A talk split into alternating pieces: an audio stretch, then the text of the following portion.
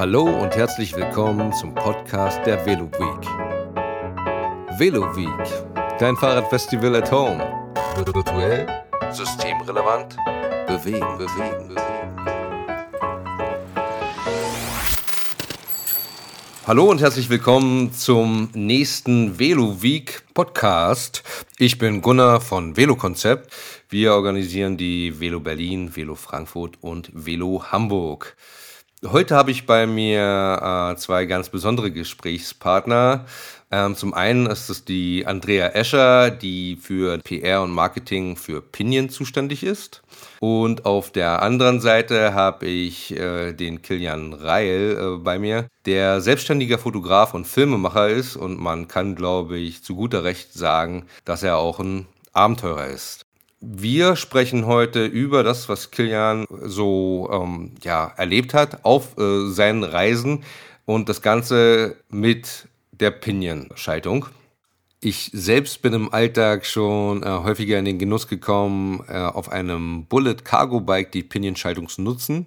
Ich muss sagen, ich find's toll, ich bin Fan. Ich halte das für eine sehr nachhaltige und wartungsarme Lösung. Und am Ende des Tages macht's einfach Spaß.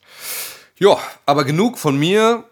Ähm, was verbindet dann äh, Kilian und Andrea jetzt insofern? Äh, und zwar, dass Kilian Pinion nutzt und das beim Bikepacking. Ähm, Bikepacking ist gerade jetzt in der Corona-Zeit in aller Munde, äh, bekommt jetzt nochmal zusätzlich Aufwind, äh, weil man ja nicht transatlantisch reisen kann bisher. Und Jetzt ist die, Frage, Andrea, hilf unseren äh, Zuhörern doch mal, was ist Bikepacking überhaupt? Was kann man sich darunter vorstellen für die Leute, die das jetzt noch nicht so kennen? Naja, das Thema hat uns bei Pinion jetzt tatsächlich auch so ein bisschen von hinten aufgerollt, würde ich sagen. Also die Pinion-Schaltung ist, seit sie auf dem Markt ist, tatsächlich so im Radreisebereich extrem stark und hat vor allem extrem Radler angesprochen. Leute, die wirklich mit unfassbar viel Gepäck durch die Welt fahren. Das Bikepacking ist meiner Auffassung nach, aber Kili, du darfst mich super gern korrigieren, wenn ich da was Falsches erzähle, ähm, so ein bisschen die abgespeckte Version des klassischen Radreisens. Da geht es darum, ich reise mit so wenig Gepäck wie möglich und pack das alles in Packtaschen an meinen Rahmen dran, um einfach super Fahrverhalten nach wie vor zu gewährleisten. Also um nicht durch das große Gewicht der Packtaschen ähm, Einbußen zu haben. So mein Verständnis vom Bikepacking. Und das Ganze, wie der Gunnar schon sagt, ist ja total in aller Munde aktuell. Ähm, die Leute wollen raus, die Abenteuerlust ist ja ungebrochen. Gerade nach diesen schwierigen Wochen, wo man jetzt so ein bisschen eingesperrt war, hat man das Gefühl, ich setze mich auf mein Rad und fahre einfach mal für zwei Nächte raus. Okay, das hört sich spannend an und ähm, noch spannender ist tatsächlich das, äh, was Kilian daraus macht, weil der ist nicht nur mal so kurz äh, für zwei Tage unterwegs mit seinem Gepäck, sondern äh, treibt das Ganze, wenn man so will, schon ins Extrem. Kilian, äh, kommen wir mal zu dir. Du hast wahnsinnig äh, verrückte Touren, äh, Bikepacking-Touren schon unternommen, sei es nun äh, die Bike-Rafting-Tour durch Jakutien oder das Transatlas Mountain Race. Ähm, für die, die sich darunter jetzt nichts vorstellen können oder das nicht kennen, ähm, was ist zum Beispiel das Transatlas Mountain Race? Wie viel Kilometer sind es? Höhenmeter? Auf was äh, kommt es da an? Äh, was ist das überhaupt? Ja, äh, ja, hallo erstmal und danke, dass ich hier mit dabei sein darf. Hi. Vom Prinzip her, die Andrea hat vollkommen recht. Es gibt quasi diese zwei verschiedenen Formate. Das eine ist, würde ich sagen, das klassische Bike-Touren, wo man in Gegenden fährt, wo die Infrastruktur nicht so gut ist und man relativ viel Zeug mitschleppen muss. Das Ganze ist bei, beim Bikepacking schon auch so gedacht, dass man ähm, ja auf lokale Ressourcen zugreifen kann, wie Läden, Wasserversorgung etc. Das heißt, man muss nicht ganz so viel Kram mitschleppen. Was ich jetzt damit gemacht habe, das eine, da muss man ein bisschen unterscheiden. Das, was ich in Sibirien gemacht habe, war tatsächlich schon eher klassisches Bike-Touren von der Menge an Gepäck. Also wir hatten da komplett beladen, ich glaube Fahrrad plus Gepäck waren um die 70 Kilo. Da war Zelt mit dabei, da waren äh, Boote mit dabei, da war Verpflegung dabei. das ist schon eher das klassische Touren-Setup. Man ist da mit dem Fahrrad nicht ganz so agil. Ähm, man kann teilweise das Fahrrad nicht mal mehr hochheben, wenn da Wasser mit drauf ist, etc.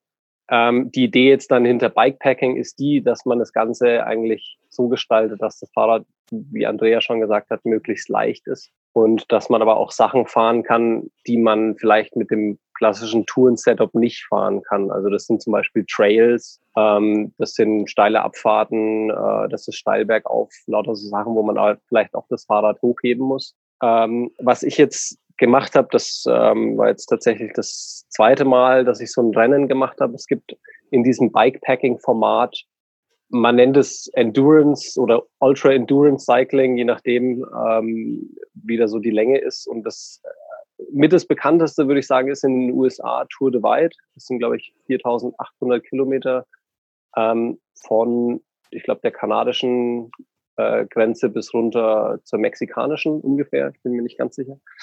Ähm, und es geht quasi bei diesen Rennen darum, selbstversorgt ähm, diese Strecke zu bewältigen.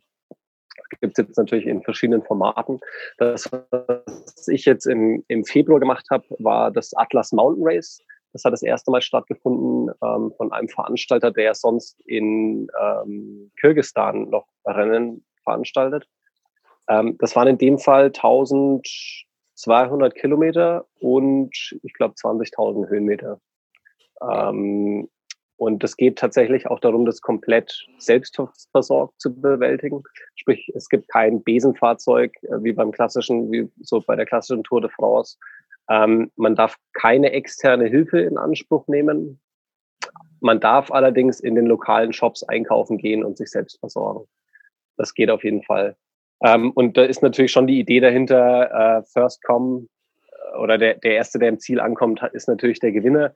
Es geht aber auch wirklich darum, ähm, sich selbst zu erfahren und auch sich selbst mal so die, so die Grenzen kennenlernen. Also da ist der Schlaf limitiert ähm, und man ist echt am Limit. Und da ist natürlich ganz schön, wenn man dann wiederum auf ein Fahrrad zugreifen kann, was einem sämtliche Sorgen erspart, sage ich mal.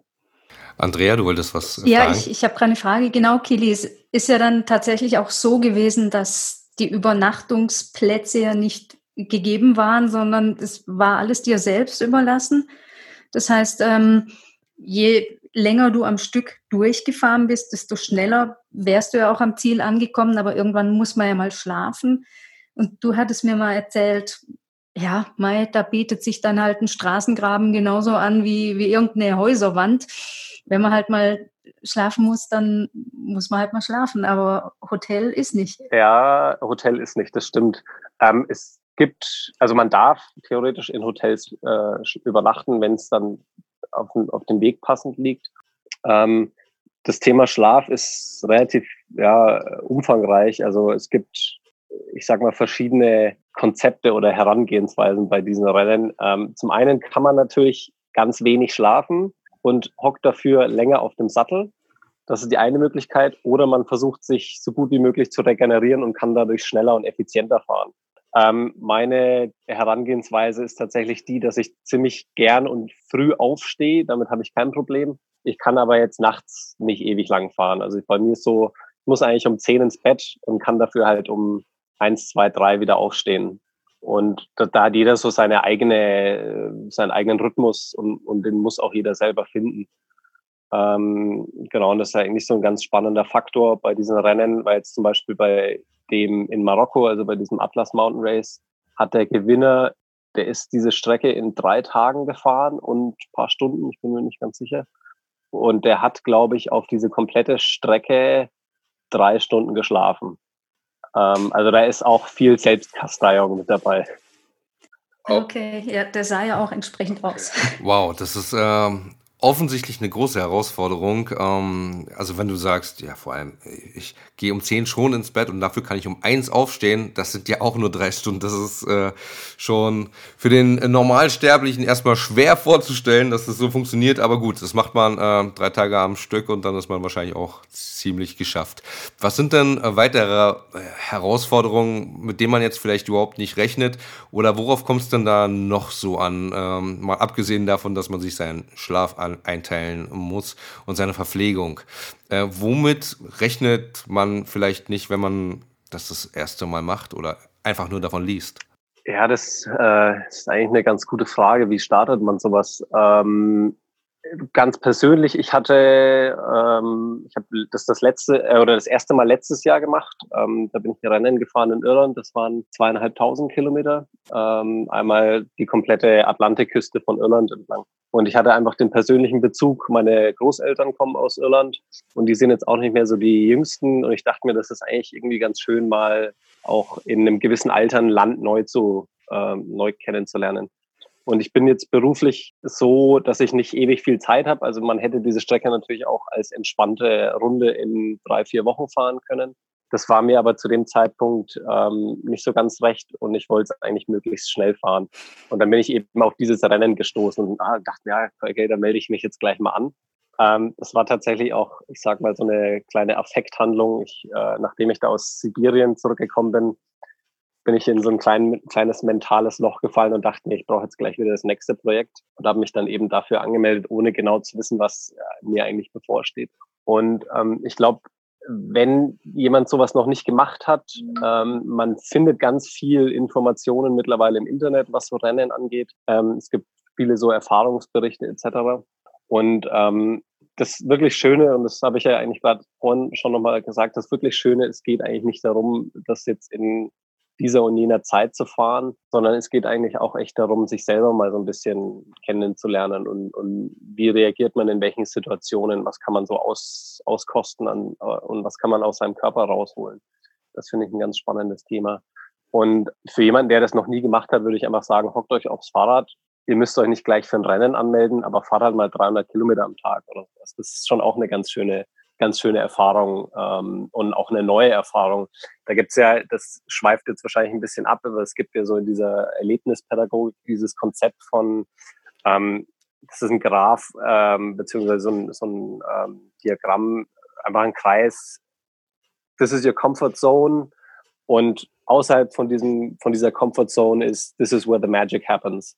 Also man muss tatsächlich auch mal aus seiner Komfortzone, aus seinem Alltag rauskommen um, äh, ich sag mal, neue Emotionen oder sich einfach mal neu kennenzulernen. Und es geht natürlich mit so einem Format eigentlich ganz gut. Ja, ich kann mir vorstellen, äh, um das aber nicht ganz dem Zufall zu überlassen, braucht man zumindest Equipment, was zuverlässig ist. Warum bist du mit Pinion zum Beispiel unterwegs? Ähm, was, womit du ja schon eher eine Ausnahmeerscheinung bist, soweit ich weiß. Noch zumindest. Ist das richtig? Also ich glaube, in dem Atlas Mountain Race war ich tatsächlich der Einzige, der mit einem Getriebe gefahren ist. Genau. Mhm. Es gab äh, noch einen, der Single Speed gefahren ist und der Rest halt klassische Kettenschaltung. Ich bin da mehr oder weniger durch Zufall reingerutscht. Ich bin ja mit demselben Fahrrad jetzt in, in Marokko auch in Sibirien gefahren. Ähm, das ist ein äh, deutscher Hersteller, der verbaut Pinion seit einigen Jahren. Und äh, die Idee war damals für Sibirien schon eigentlich ein Fahrrad zu haben, was theoretisch unkaputtbar ist. Also es gibt ja so diese verschiedenen Ansätze bei Reiseradfahrern. Ich habe A, entweder ein Fahrrad, was solche Anbauteile hat, die ich theoretisch überall bekomme, also zum Beispiel 26 Zoll, ähm, Kettenschaltung, Stahlrahmen etc. Und unser Ansatz für Sibirien war, wir drehen den Spieß um, da hinten gibt's keine, keine Versorgung, also es gibt keine, keinen Ersatzteilladen. Sprich, das Fahrrad sollte von Haus aus unkaputtbar sein. Jetzt hatten wir da auch noch den Faktor ähm, Wasser mit im Spiel und dann war für uns relativ klar, wir wollen eigentlich eine geschlossene Schaltung haben. Und dann sind wir relativ schnell auf Pinion aufmerksam geworden und dann hat das Ganze seine Fahrt genommen. Und jetzt fahre ich dieses Fahrrad. Ähm, ich bin mir nicht ganz sicher, wie viel Kilometer es drauf hat, aber es wird schon 25.000 bis 30.000 Kilometer drauf haben. Ich habe einmal den Riemen gewechselt und sonst ist es immer noch dasselbe äh, Getriebe. Wenn man das jetzt runterbricht auf eine Kettenschaltung, hätte man da theoretisch schon so und so oft die Kette wechseln müssen und äh, Ritzel und ähm, Kettenblätter. Das Ganze ist dann ähm, auch, ich sag mal, eine nachhaltige Entscheidung für mich selber gewesen. Ähm, ich bin jetzt auch nicht jemand, der nach jeder Fahrt sein Fahrrad äh, putzt und pflegt und sauber macht. Und ähm, ich eigentlich ganz gern ein Fahrrad habe, wo ich weiß, ich hocke mich drauf und der Laden läuft und ich muss mir da keine Sorgen machen. Und da kam dann einfach eben eigentlich nur Pinion mit ins Spiel. gerade wenn man das dann auch noch an einem Mountainbike-ähnlichen Fahrrad verbauen will. Und ähm, genau, seitdem sind wir da eng verbandelt. Nochmal kurz zum Fahrrad. Du bist ein Tuteran gefahren, ist das richtig? Genau, das ist ein Tutera Outback. Ich bin es tatsächlich in Sibirien mit 27,5 Zoll gefahren und habe es dann für dieses Atlas Mountain Race umgebaut auf 29 Zoll und ähm, Rennlenker. Also ich habe umgebaut von einem, von einem Riser auf einen Rennlenker. Und das ähm. funktioniert auch ganz schön mit äh, Pinion stellt er auch zum einen den Gripshift zur Verfügung. Man kann dann natürlich auch von einem anderen Anbieter noch Trigger und äh, Rennlenker, Bremsen äh, mit Schaltung ähm, ja. dran bauen. Frage, ähm, welchen Vorteil bringt es dann, äh, die Zollgröße der äh, Laufräder zu verändern?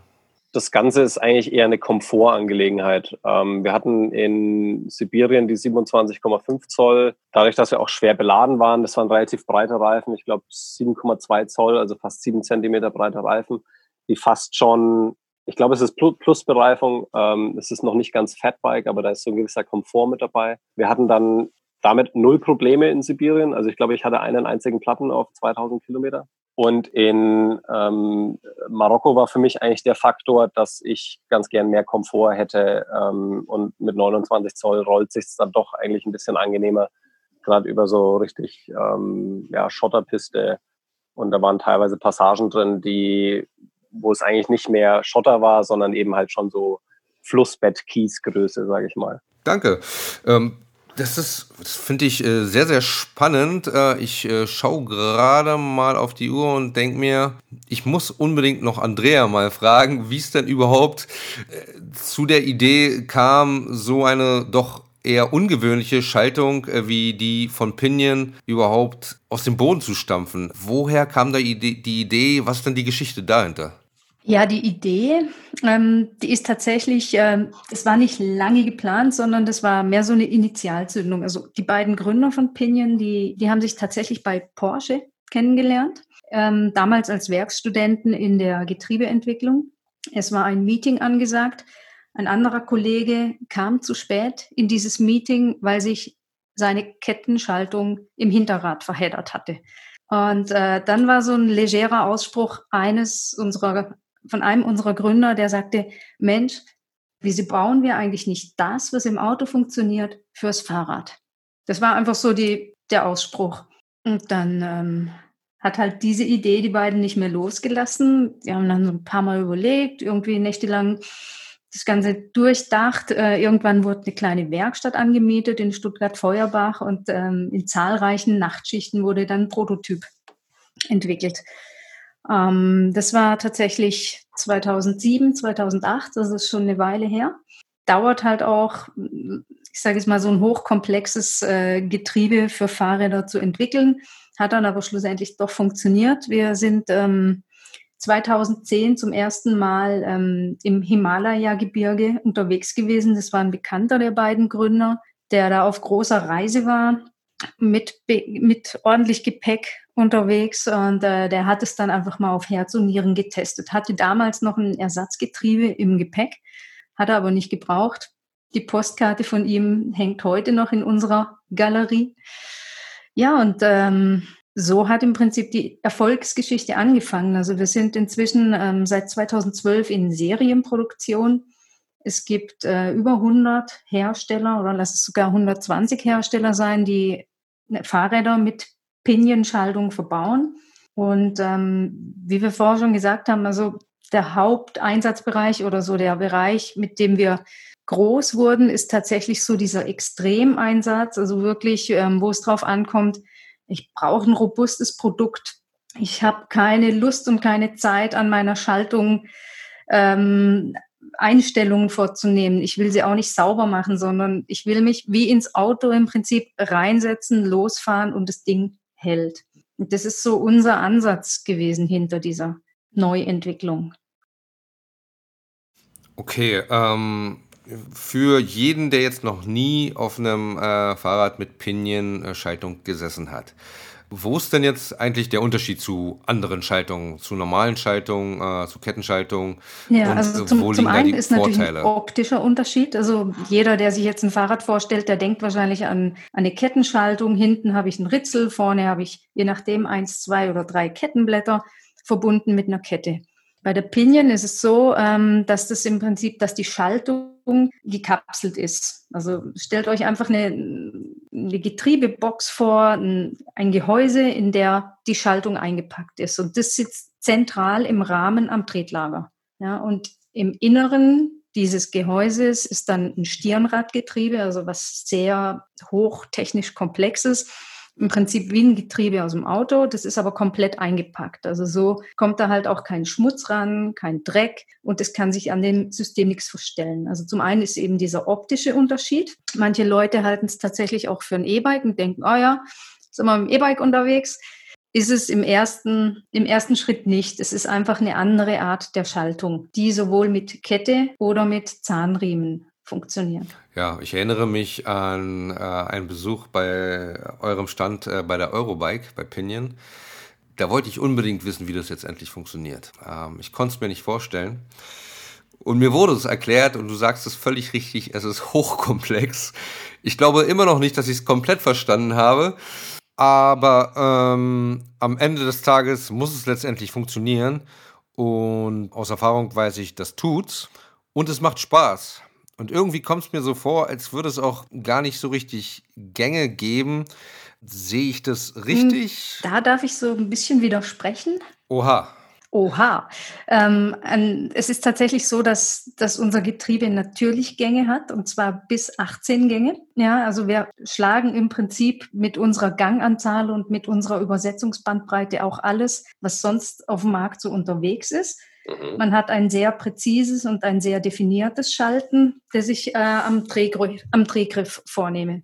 Ähm, und da habe ich ähm, sehr definiert gerasterte Punkte, also vom ersten bis zum 18. Gang. Es gibt ähm, für verschiedene Einsatzbereiche verschiedene Getriebetypen. Also 18 Gänge ist das, was jetzt der Kilian in Sibirien äh, und in Jakutien dabei hatte. In äh, Marokko war jetzt, glaube ich, mit einem Zwölfganggetriebe unterwegs. Also das ist dann einfach je nach Einsatzbereich ähm, verschieden abgestimmt. Im E-Bike zum Beispiel, da reichen in der Regel neun oder sechs Gänge sogar, beziehungsweise im Lasten- oder im, im Flotteneinsatz sind es häufig die sechs Gänge, weil wir halt sagen, 18 Gänge sind super für jemanden, der eben 40 Kilo Gepäck hat und einfach einen sehr, sehr leichten Gang braucht, aber auch einen sehr, sehr schweren und dann mittreten möchte. Ja, und dazwischen die Gänge, die sind super fein abgestuft. Also ich habe ganz, ganz kleine, feine Stufen, so dass ich wirklich für jedes Gelände den passenden finde. Genau, und ich glaube, es ist nämlich auch diese wunderbare kleine Abstufung und äh, auch der Fakt, dass man nicht wirklich irgendwas hört oder merkt, äh, außer im Tretwiderstand natürlich, wenn man zwischen den äh, Gängen schaltet. Das mag sein, genau. Also es ist tatsächlich auch dadurch, dass es halt eingepackt ist, das Ganze, und ähm, sehr häufig auch in Kombination mit einem Zahnriemen Anwendung findet, der ja per se auch sehr leise ist, dann habe ich einfach nur die minimale Drehbewegung am Schaltgriff und alles andere flutscht im Prinzip von alleine und ich kann im Stehen oder im Fahren schalten, das ist komplett egal. Also auch wenn ich jetzt an die Ampel fahre und dann halt noch einen schweren Gang drin habe, dann äh, drehe ich einfach am Schaltgriff und fahre weiter, im zweiten Gang dann. Okay. Ähm, du hast jetzt schon gesagt, äh, dass äh, die Pinion-Schaltung sowohl im Extremeinsatz als auch im Alltag zur Verwendung kommt. Einsatzbereiche hast du auch schon genannt. Das sind von E-Bike, Trekking, Cargo, äh, Mountainbiking natürlich, ähm, dann diese Extremreisen, wie sie Kilian macht. Ähm, Gibt es da noch einen Bereich, den ich jetzt nicht aufgezählt habe, wo ihr euch seht? Also eben, was, was du jetzt gerade erwähnt hast, ähm, der, der Radreisebereich, genau da sind wir stark, da sind wir erprobt, aber wir merken jetzt äh, tatsächlich ganz äh, stark, dass das Thema E-Bike natürlich ein großes ist und da kommen jetzt auch immer mehr spannende E-Bikes und S-Pedelecs auch von Herstellern, die auch erhältlich sind.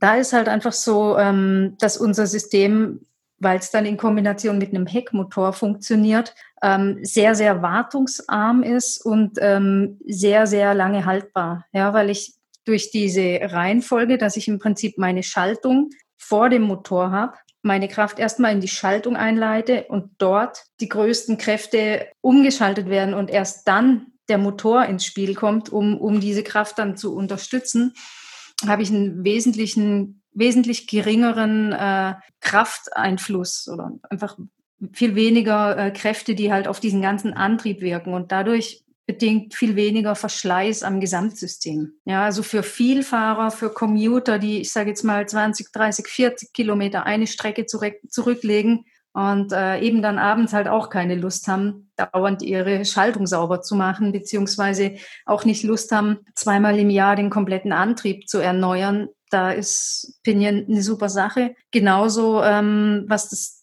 Thema Cargo angeht, Business Cargo Lösungen. Da ähm, wird in der nächsten Zeit auch ganz viel passieren, weil die Hersteller natürlich da auch im, im Verleihbetrieb, im Flotteneinsatz merken, die Fahrer, die können ja nicht, und die, die können und die sollen nicht sich mit der Technik des Fahrrads auseinandersetzen, sondern das soll im Alltag funktionieren, ja. Und da kommen jetzt tatsächlich ganz viele spannende Pinion-Projekte in den nächsten, ich sage jetzt mal im nächsten halben Jahr bis ein Jahr. Das hört sich sehr spannend an. Kilian, äh, du möchtest was dazu sagen? Ja, ähm, das ist aber äh, äh, ein bisschen kleinteiliger, sage ich mal. Ähm, was für mich persönlich jetzt auch eine re relativ große Rolle spielt, ist eigentlich so diese ganze Nachhaltigkeit. Ähm, ich glaube, mit der aktuellen Debatte um Umweltschutz, Klimaschutz etc. muss sich dann auch die Fahrradindustrie eigentlich mal so ein bisschen Gedanken darüber machen, wie nachhaltig eigentlich die Produkte sind. Ähm, ich breche das jetzt einfach mal am Beispiel runter, ähm, Atlas Mountain Race. Ich würde behaupten, dass 70 bis 80 Prozent der Leute, die da mitgefahren sind, im Anschluss an das Rennen ihren kompletten Antriebsstrang austauschen mussten. Ähm, einfach durch Verschleiß, Sand etc. Ähm, da fällt ein Haufen ja, Schrott an, Müll, äh, kann man sagen. Metall lässt sich natürlich wiederverwenden. Aber ist es eigentlich wirklich nachhaltig? Ähm, vor allen Dingen, wenn man das theoretisch mit einer Kette zum Beispiel alle 2000 Kilometer machen muss. Und da finde ich, ist Pinion eigentlich insofern ein ganz schöner Ansatz, weil es einfach ähm, unfassbar nachhaltig ist. Ähm, also ich muss mir jetzt nicht mehr groß Gedanken drüber machen, ob ich jetzt einzelne Teile austauschen muss, wenn die verschlissen sind, weil einfach dieses System an sich so gebaut ist, dass einfach der Verschleiß ziemlich gering ist. Und das finde ich ein ganz schönes Thema und auch ein wichtiges Thema, dass sich da mal auch die Industrie dann langfristig Gedanken darüber macht, wie wir sinnvoller Produkte gestalten. Also dass es nicht nur um leicht und schnell und flexibel geht, sondern auch um nachhaltig Müllreduktion etc. Ja, doch. Also finde ich, finde ich toll, dass du das noch so aus deiner Praxiserfahrung jetzt noch äh, angesprochen hast. Das ist tatsächlich so, also wir oder Pinion baut die Schaltungen, man darf es in Deutschland halt rechtlich nicht sagen, für ein Fahrradleben lang, aber es ist tatsächlich so. Also der Verschleiß an der Schaltung im Inneren, der ist sowas von verschwindend gering. Wir haben das Einzige, was an Wartung anfällt, ist im Prinzip alle 10.000 Kilometer ein Ölwechsel. Aber eben, ich brauche halt dann noch einen, einen Schaltzug, den ich halt hin und wieder mal ersetze. Und ähm, das war's dann. Ja, ansonsten geht da nichts dran kaputt. Mhm.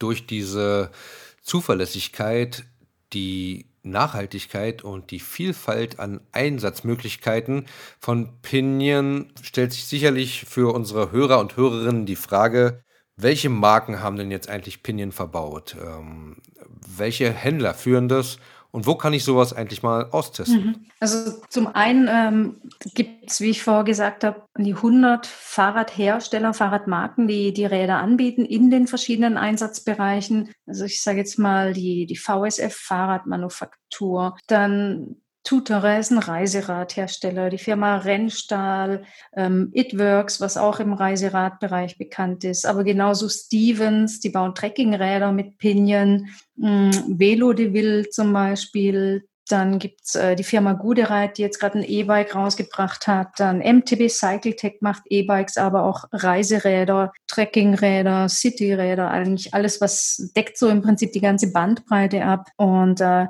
ja, wie es immer so ist, gell? Hm, ich überlege gerade, bei uns auf der Webseite, auf der Pinion-Webseite, da gibt es eine ganz gute ähm, Herstellerübersicht. Da kann man im Prinzip auch nach Einsatzbereich filtern. Kann ich dann zum Beispiel eingeben, ich suche ein E-Bike und äh, dann komme ich da über, also über die Hersteller zu den jeweiligen Modellen. Und wenn ich jetzt äh, ganz konkret äh, im, im Handel was testen will, dann gehe ich bei Pinion über die Webseite über die Händlersuche und da bekomme ich dann auch gefiltert nach Händlern mit Testräder oder äh, Premium-Händler, die dann halt eine besonders große Auswahl an Rädern haben und äh, Top-Händler, die auch einfach ein großes Pinion-Sortiment haben. Also alles in allem sind es an die 500 Händler in Deutschland, 100, nee, an die 200, die mit Testrädern versorgt sind. Und da kann ich über die Postleitzahlensuche gehen und da im Prinzip meinen Partner auswählen. Okay, ähm, für die Hörer und Hörerinnen, die jetzt gerne noch mehr über euch erfahren möchten, ähm, wo finde ich dann noch weitere Informationen? Du hast gerade jetzt schon die Webseite erwähnt. Gibt es noch weitere Portale oder ist es hauptsächlich die Webseite? Definitiv, genau. Ähm, das ist wirklich unter www.pinion.eu. Da komme ich auf die Startseite und da komme ich dann über das Navigationsmenü tatsächlich hin zur Hersteller, Händlersuche, aber auch in dem Pinion News Bereich. Auf Social Media sind wir natürlich auch aktiv und berichten vor allem dort auch über Praxisthemen, ähm, über Testberichte, über Stories. Also es gibt allerhand zu lesen über Pinion.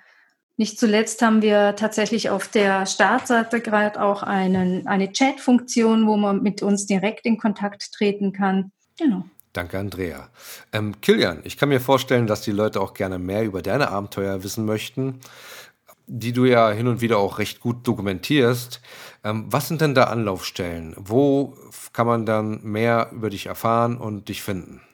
Ähm, ja, das ist natürlich als Fotograf äh, notwendig, dass man ganz viel Social Media macht. Sprich auf Instagram. Ähm, das ist relativ kompliziert zu schreiben. Das ist Killy O'Reilly, also K-I-L-I und dann O-R-E-I-L-L-Y. Da berichte ich so über äh, ganz viel Fahrrad-related, ähm, also auch das, was sich beruflich dann eben mit Fahrradern zu tun hat.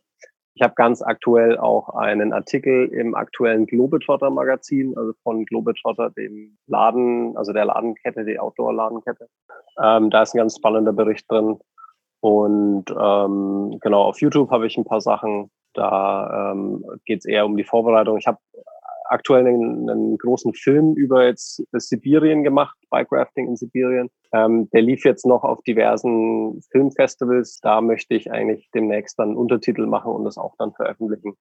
Und genau, aber der, der Hauptteil, würde ich sagen, funktioniert aktuell über Instagram. Super. Ich habe gerade tatsächlich auch mal äh, währenddessen auf Instagram versucht, dich zu äh, finden. Ich habe einfach deinen Namen eingegeben, ohne jetzt genau dieses äh, Pseudonym und bin trotzdem auf deiner Seite gelandet. Also auch so funktioniert's letztendlich. Bevor ich mich gleich von euch verabschiede, ähm, habe ich noch eine Frage an euch. Habt ihr dann noch was auf dem Herzen? Äh, irgendwas, was ihr der Fahrradfahrenden Welt, die uns jetzt gerade zuhört, äh, noch mit auf den Weg geben mögt? Andrea, da würde ich erstmal dich fragen.